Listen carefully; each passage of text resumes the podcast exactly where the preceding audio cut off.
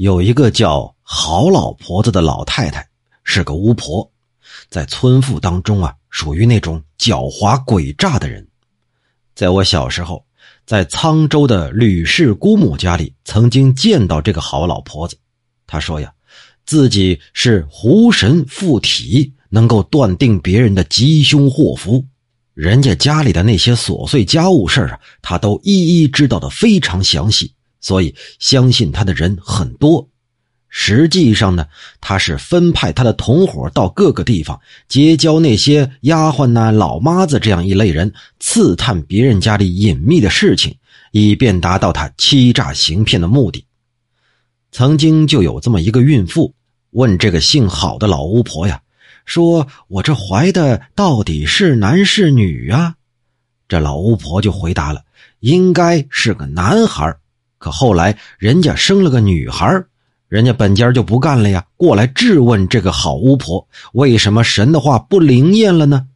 这姓郝的巫婆瞪着眼睛说：“哎，你呀，本来是应该生个男孩，可是你某月某日，你娘家送来二十个饼，你只拿出六个来侍奉公婆，自己藏了十四个。”这阴司怪你不孝，所以把男孩转成了女孩。你到现在还不醒悟过来吗？这本家大奶奶呀，根本不知道这事儿啊是事先被这姓郝的巫婆打探到的，还以为是真的神灵示警啊，所以是服服帖帖的认罪。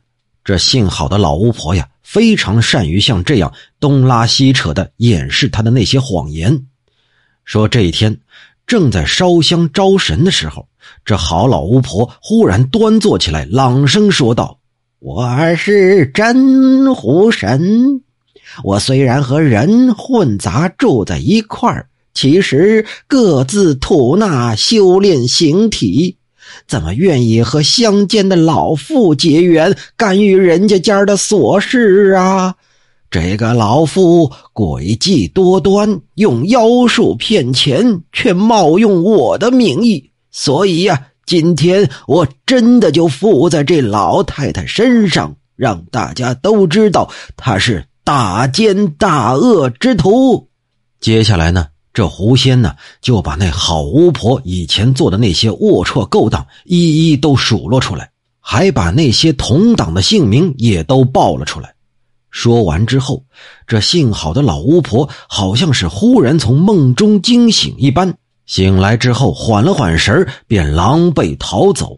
再到后来呀，就不知道这老巫婆的下落了。